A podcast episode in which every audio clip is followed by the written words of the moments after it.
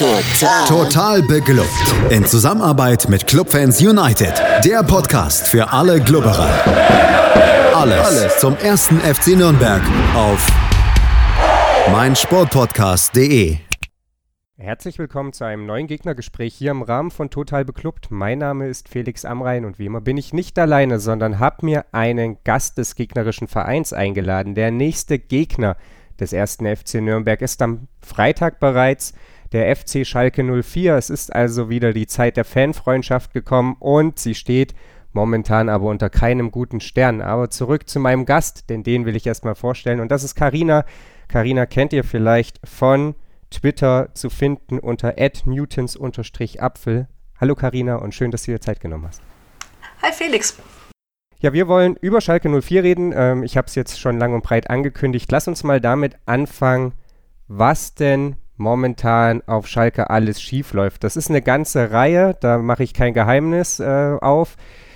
Es ist ja oft so, dass, ähm, oder immer mal wieder so, dass Vereine mit einem relativ hohen Etat, mit einem hohen Budget eine Hinserie in den Sand setzen. Das ist dann wahlweise die Vorrunde, das ist bei Borussia Mönchengladbach in der Vergangenheit immer mal wieder Fall gewesen, oder wahlweise die Rückrunde, wie man das aus Leverkusen so ein bisschen kennt. Bei Schalke hat sich jetzt dummerweise äh, seit der Winterpause gefühlt überhaupt nichts getan. Ganz mhm. im Gegenteil, äh, die Rückrundentabelle sieht fast noch ein bisschen düsterer aus. Woran liegt das, dass nach der Vizemeisterschaft, das muss man sich ja immer mal wieder in Erinnerung rufen, diese Saison einfach kein Rauskrabbeln aus diesem Loch möglich scheint? Also wenn ich das so genau wüsste, ne, ich, wir wären alle viel besser dran.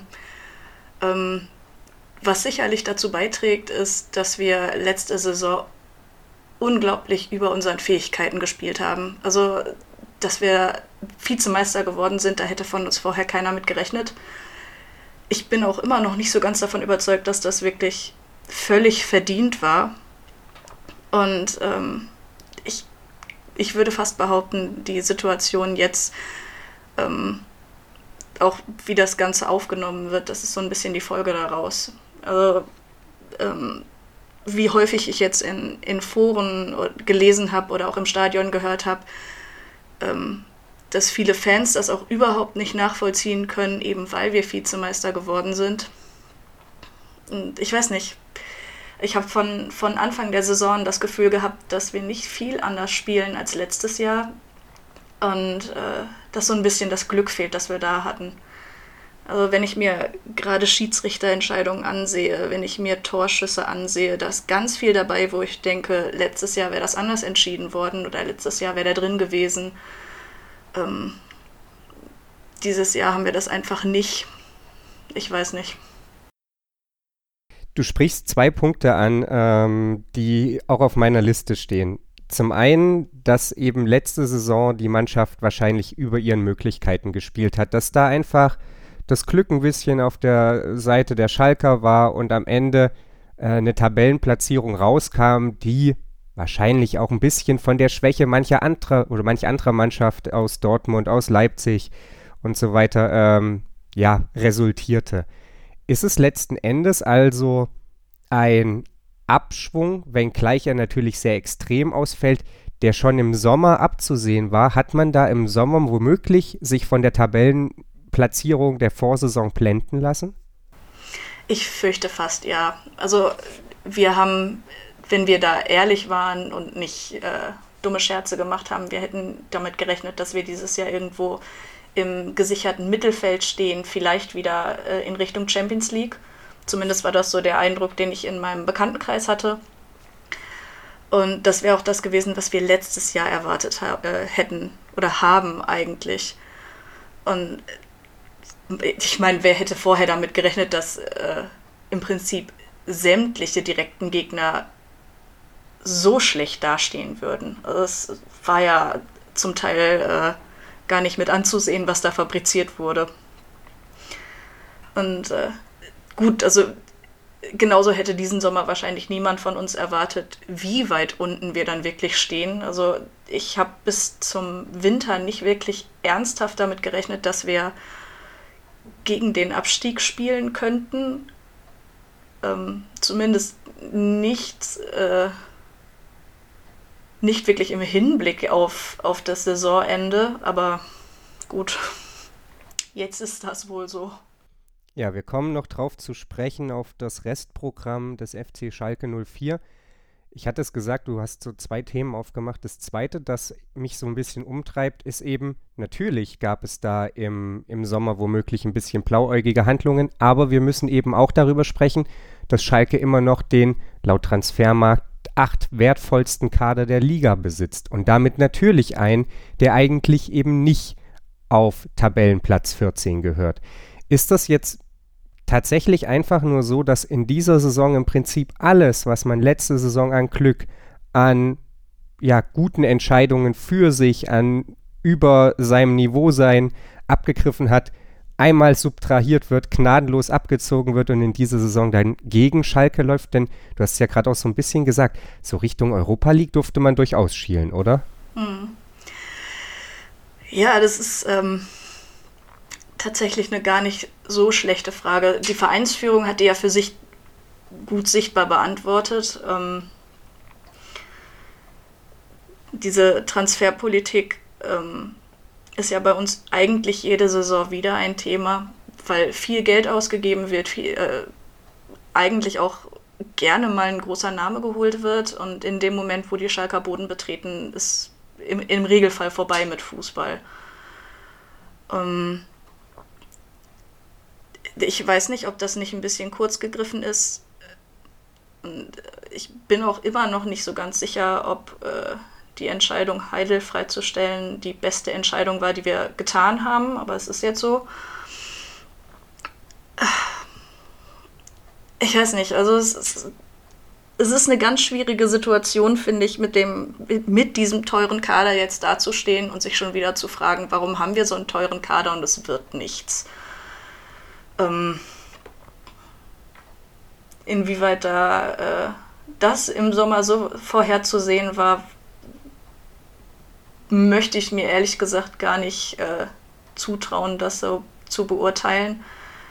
Ähm, viel bekommt man ja auch nicht von Anfang an mit. Also jetzt im Nachhinein äh, gab es ja durchaus Geschichten darüber, dass es äh, wieder Grüppchenbildung innerhalb der Mannschaft gab, dass da äh, diverse, ähm, gerade jüngere Menschen sich zusammengetan haben und äh, sich nicht so sehr dafür interessiert haben, was der Trainer möchte und was gut für die Mannschaft wäre. Und dass es aber auf der anderen Seite auch ähm, eine Gruppe gab, die das äh, alles sehr, sehr ernst genommen hat. Und das ist irgendwie nicht unter einen Hut zu bringen gewesen. Aber das ist ja auch nicht das erste Mal so.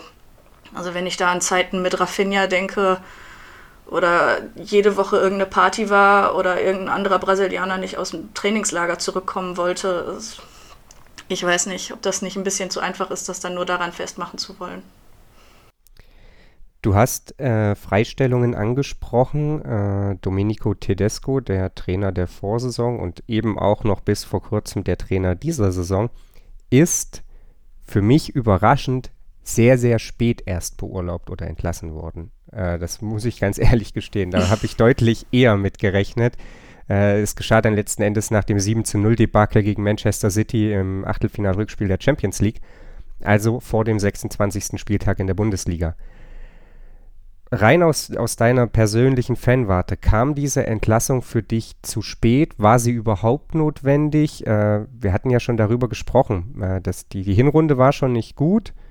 Äh, hast du dann ja letzten Endes dir noch mal einen Impuls in der Rückrunde im Wintertrainingslager erhofft, denn von allem, was ich jetzt von, von weit weg mitbekommen habe, hat Tedesco im Prinzip, und du hast es, glaube ich, vorhin auch schon mal so ein bisschen angedeutet, weiter den Fußball spielen lassen, mit dem es letztes Jahr eben zu Platz 2 gereicht hat. Äh, und der hat ja nun mal erst auf diese Position geführt. Also der hat ja zu Tabellenplatz 14 geführt. Wieso sollte sich das auf einmal ändern? Deswegen für mich, wie gesagt, sehr überraschend, dass er so lange im Amt war. Wie ging es dir? Ähm, also ich hätte auch früher damit gerechnet, gerade ähm, gerade anhand der Stimmung, die so im Fanlager herrschte. Ähm, da waren wir tatsächlich alle ein bisschen überrascht, dass es noch so lange gedauert hat nach dem Winter. Ähm, wobei man da auch sagen muss, der Zeitpunkt an sich, damit hatten wir nicht gerechnet. Also bei uns ähm, war der Tenor, wahrscheinlich lassen sie den auch noch gegen Leipzig verlieren, weil da verlieren wir ja sowieso. Und äh, wenn wir dann gegen Manchester rausgeflogen sind und gegen Leipzig schlecht ausgesehen haben, dann kann wenigstens keiner mehr sagen, das war unerwartet oder das war nicht gerechtfertigt. Ähm, ob das die beste Entscheidung ist, auch da weiß ich nicht. Ich hätte mir da persönlich tatsächlich eher ähm, gewünscht, dass man Tedesco mehr Zeit einräumt und vielleicht mehr Freiheiten. Ob das äh, hilft oder geholfen hätte, ich weiß nicht. Ähm, da wurde ja zumindest unter Heide ähm, meistens äh, nicht so viel an die Öffentlichkeit gebracht, was die Arbeit anging. Auch glücklicherweise, also so viel Ruhe habe ich lange nicht erlebt, bis vor einem Monat.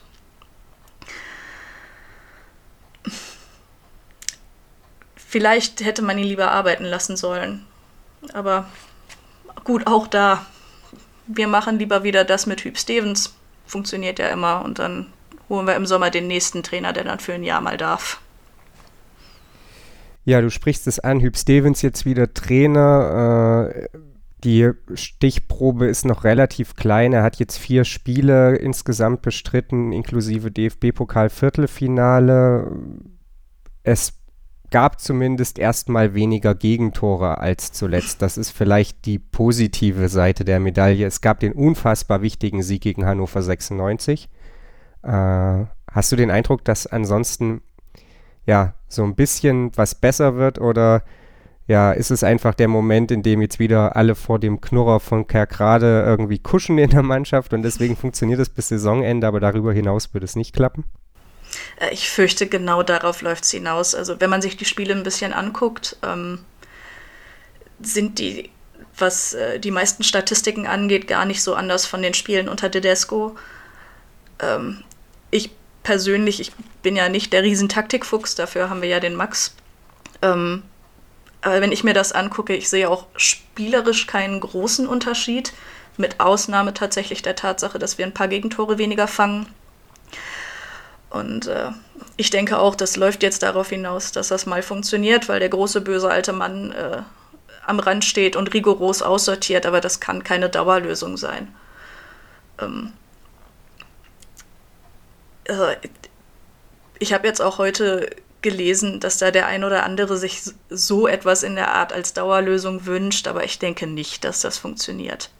Ähm, ich denke, eigentlich bräuchten wir da wieder einen jungen Mann, vielleicht mit ein bisschen, mit ein bisschen mehr Durchsetzungsvermögen, ein bisschen mehr Trainer, ein bisschen weniger Kumpel. Vielleicht liegt da der Hund so ein bisschen begraben, aber Hüb Stevens kann keine Dauerlösung sein.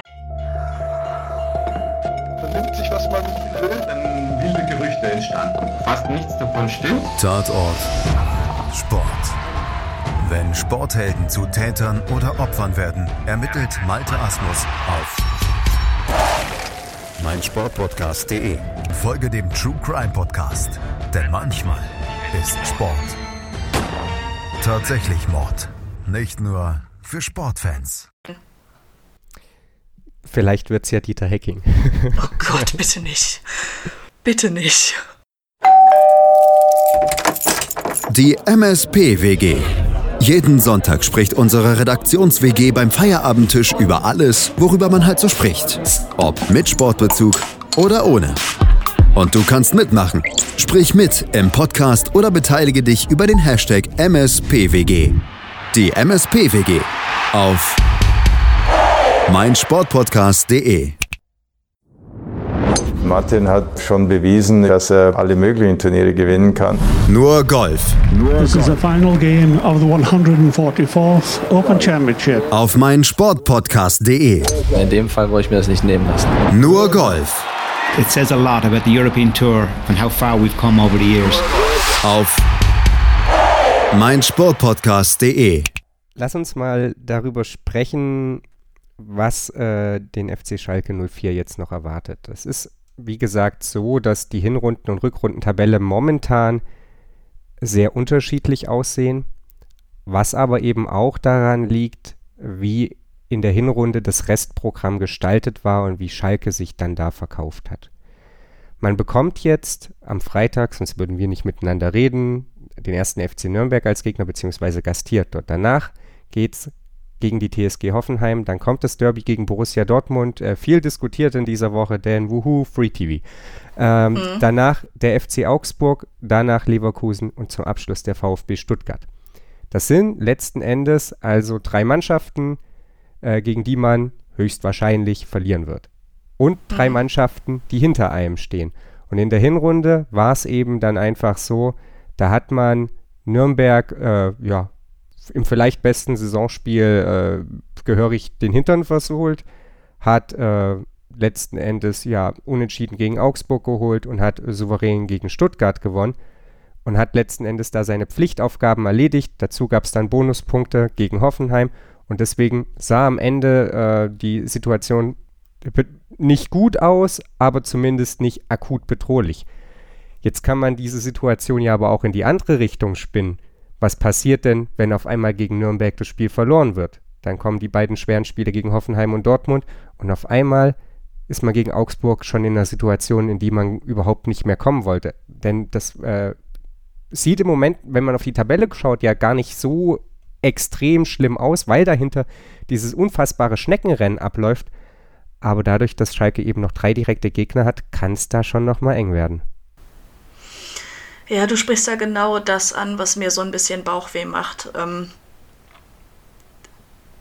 Schalke ist da ja auch so ein bisschen eine Wundertüte. Es gibt Spiele wie äh, letzte Saison das 4 zu 4 gegen Dortmund, wo sie unter größtem Druck in der Halbzeit nochmal äh, vier Tore aus dem Ärmel schütteln.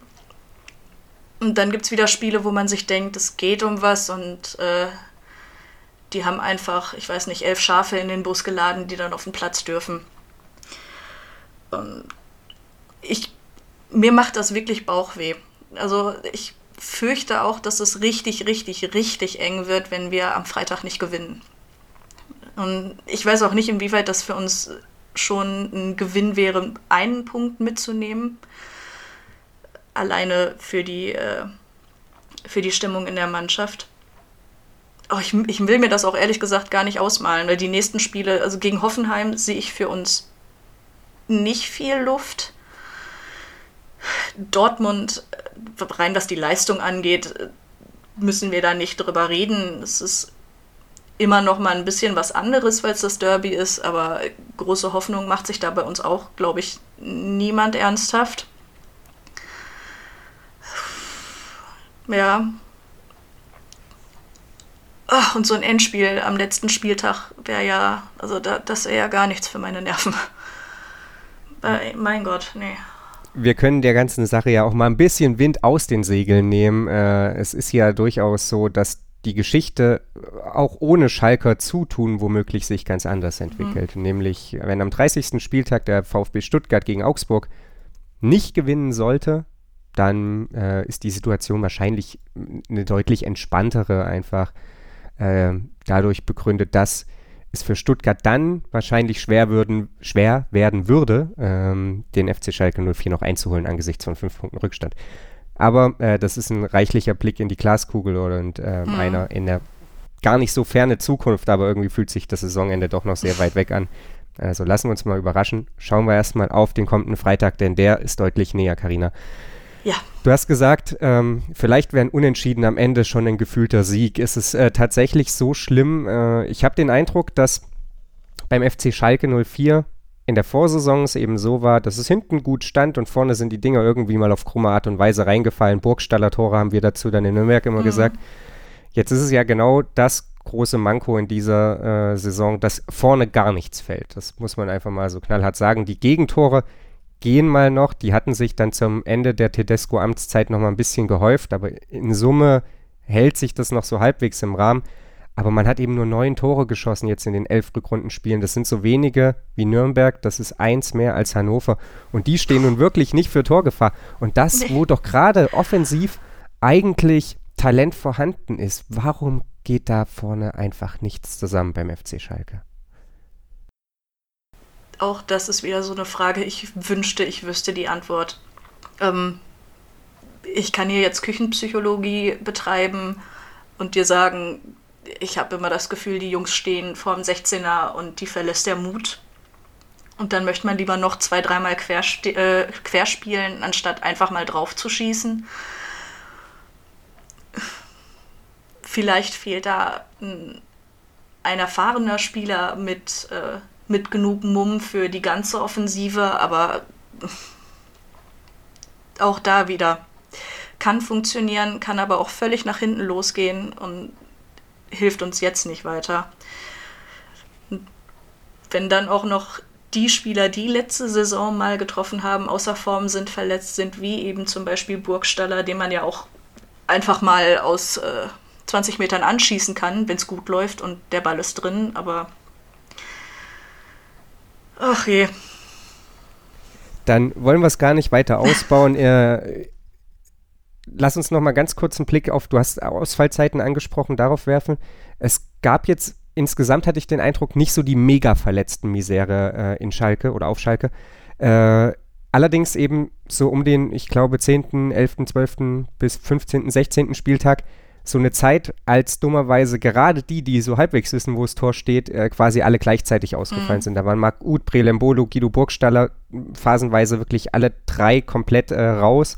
Dann überschnitt sich das in die eine Richtung, eben so ein bisschen nach vorne und nach hinten. Ähm, ist vielleicht auch da einfach so ein bisschen der Grund zu suchen, dass Schalke dann es nicht geschafft hat, äh, sich ja letzten Endes mal ein, ein Sturmduo zu etablieren, ähm, das vielleicht auch so ein bisschen aufeinander abgestimmt ist? Ah, ich denke, da ist ähm, zumindest äh, zum Teil was dran. Also man kann ja bis heute gucken, wenn man äh, jetzt auf die letzten schaut, Marc Uth zum Beispiel ist jetzt auch raus bis zum Ende der Saison. Der lag ähm, gestern oder vorgestern noch unterm Messer. Und ähm, das war, hat sich ja wirklich über die gesamte Saison gezogen. Also ich kann mich kaum an zwei Spiele erinnern, wo wir hintereinander wirklich äh, dieselbe Offensive hätten aufstellen können, selbst wenn wir gewollt hätten. Dass sich da nie so richtig was eingespielt hat, ähm, ist sicherlich mit ein Problem, ja. Wir dürfen auf jeden Fall gespannt sein. Äh, der Kicker vermeldet, dass äh, Hüb Stevens äh, auf Weston McKenney und Steven Skripski zurückgreifen kann, jetzt im Spiel gegen Nürnberg. Und äh, damit wird zumindest mal die Auswahl an äh, Offensivgeistern wieder etwas größer. Und ähm, womöglich hilft es ja, äh, vielleicht dann aber auch erst nach Freitag. Ich möchte zum Abschluss nochmal auf ein ganz, ganz anderes Thema zu sprechen kommen, weil du vorhin ja auch äh, ja, Personalentscheidungen angesprochen hast. Es ist so, dass auf Schalke es rumort. Und zwar, weil man wohl gerne Christoph Metzelder installieren möchte als Sportdirektor. Mhm. Äh, Clemens Tönnies jetzt sich aber nicht so richtig scheinbar traut, das durchzudrücken gegen Fanproteste, weil auch seine Wiederwahl eben bevorsteht oder eben auch nicht bevorsteht, äh, ist es, ja, wie akut ist diese Situation, wie problematisch ist diese Situation? So ein Nebenkriegsschauplatz kann ja eigentlich gerade keiner gebrauchen. Aber wie akut das für uns eigentlich sein sollte, ähm, für mich hat das auch noch Zeit, vor allem wenn man wirklich Metzelder haben möchte, der läuft nicht weg, mal ganz platt gesagt. Ähm, ich persönlich würde das auch ähm, tatsächlich sehr gut finden. Ähm, für mich ist es ein sehr intelligenter junger Mann, der äh, ja durchaus auch genug Zeit bei uns verbracht hat.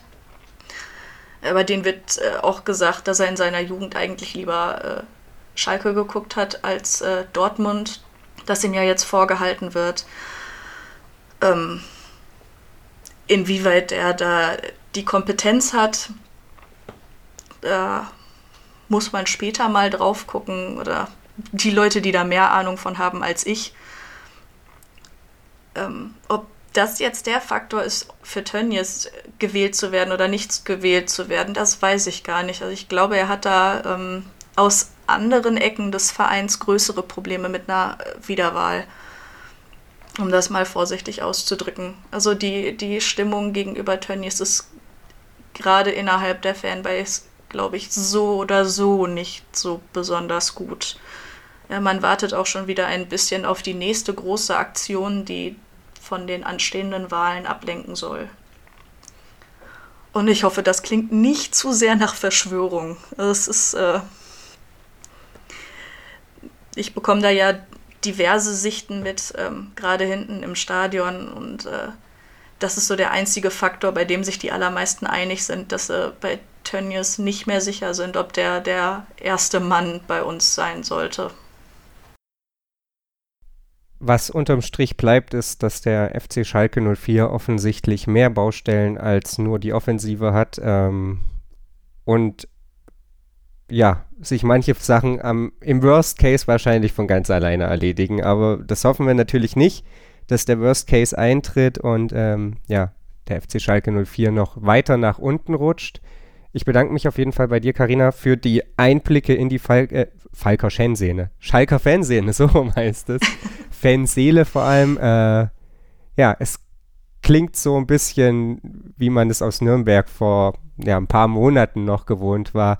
Nur, dass die Voraussetzungen halt ganz andere waren. Ich bin mhm. gespannt, was wir dann am Freitag für ein Spiel sehen werden. Ob äh, ja, Nürnberg es äh, dem FC Schalke 04 nochmal richtig äh, ja, unangenehm werden lässt oder ob letzten Endes es mal wieder Freundschaftsdienste von Nürnberger Seite in Richtung äh, Schalke 04 gibt. Wir dürfen gespannt sein. Äh, es gibt auf jeden Fall interessante Trikots zu sehen am Freitag äh, für diejenigen, mhm. die es noch nicht mitbekommen haben. Und äh, ja, wie gesagt, vielen Dank, Karina. Wir haben uns bereits ja am Montagabend in unserem regulären Podcast unterhalten. Da sei an dieser Stelle noch darauf hingewiesen. Es geht unter anderem um den neuen Sportdirektor. Darüber hinaus spricht Jakob Lexer mit Felix Völkel in dieser Woche bei Entenmanns Ecke über die Personalie Boris Schommers. Also auch da einschalten und mein Sportpodcast.de bietet natürlich jede Menge mehr, außer nur Fußball außer den ersten FC Nürnberg, unter anderem das Masters Tournament in Augusta. Das steht nämlich vor der Tür und ist ja bekanntermaßen das bedeutendste Golfturnier des Jahres. Malte Asmus und Kollegen beschäftigen sich bei Nur Golf mit allen möglichen Aspekten. Es geht um Sieger und Mythen dieses ähm, ja, Highlights des Sportkalenders. Es geht um den Platz selbst. Es geht um das Kulinarische, um das Pimento Cheese Sandwich. Da wird in der Studioküche gekocht. Also jede Menge Infos, die ihr da bekommen könnt. Wenn ihr mehr wissen wollt dazu, schaut euch das Teaser-Video auf der Facebook-Seite von meinsportpodcast.de an und schaltet ein. Wir sind dann nächste Woche wieder für euch da, unterhalten uns dann über das Spiel gegen den FC Schalke 04 und blicken dann natürlich voraus auf das Spiel am Kar-Samstag auch. Dann gastiert der erste FC Nürnberg bei Bayer Leverkusen und wir werden euch darüber natürlich auf dem Laufenden halten, informieren hier auf Deutschlands größter Sportpodcast-Plattform auf meinsportpodcast.de. Total. Total beglückt. In Zusammenarbeit mit Clubfans United. Der Podcast für alle Glubberer.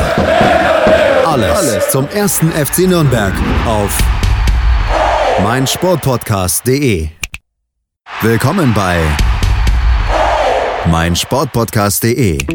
Wir sind Podcast. Wir bieten euch die größte Auswahl an Sportpodcasts, die der deutschsprachige Raum so zu bieten hat. Über 20 Sportarten, mehr als 45 Podcast-Serien, über 9000 veröffentlichte Podcasts und über 5 Millionen Podcast-Downloads allein im Jahr 2018. Wir sind Podcast. Wir sind meinsportpodcast.de.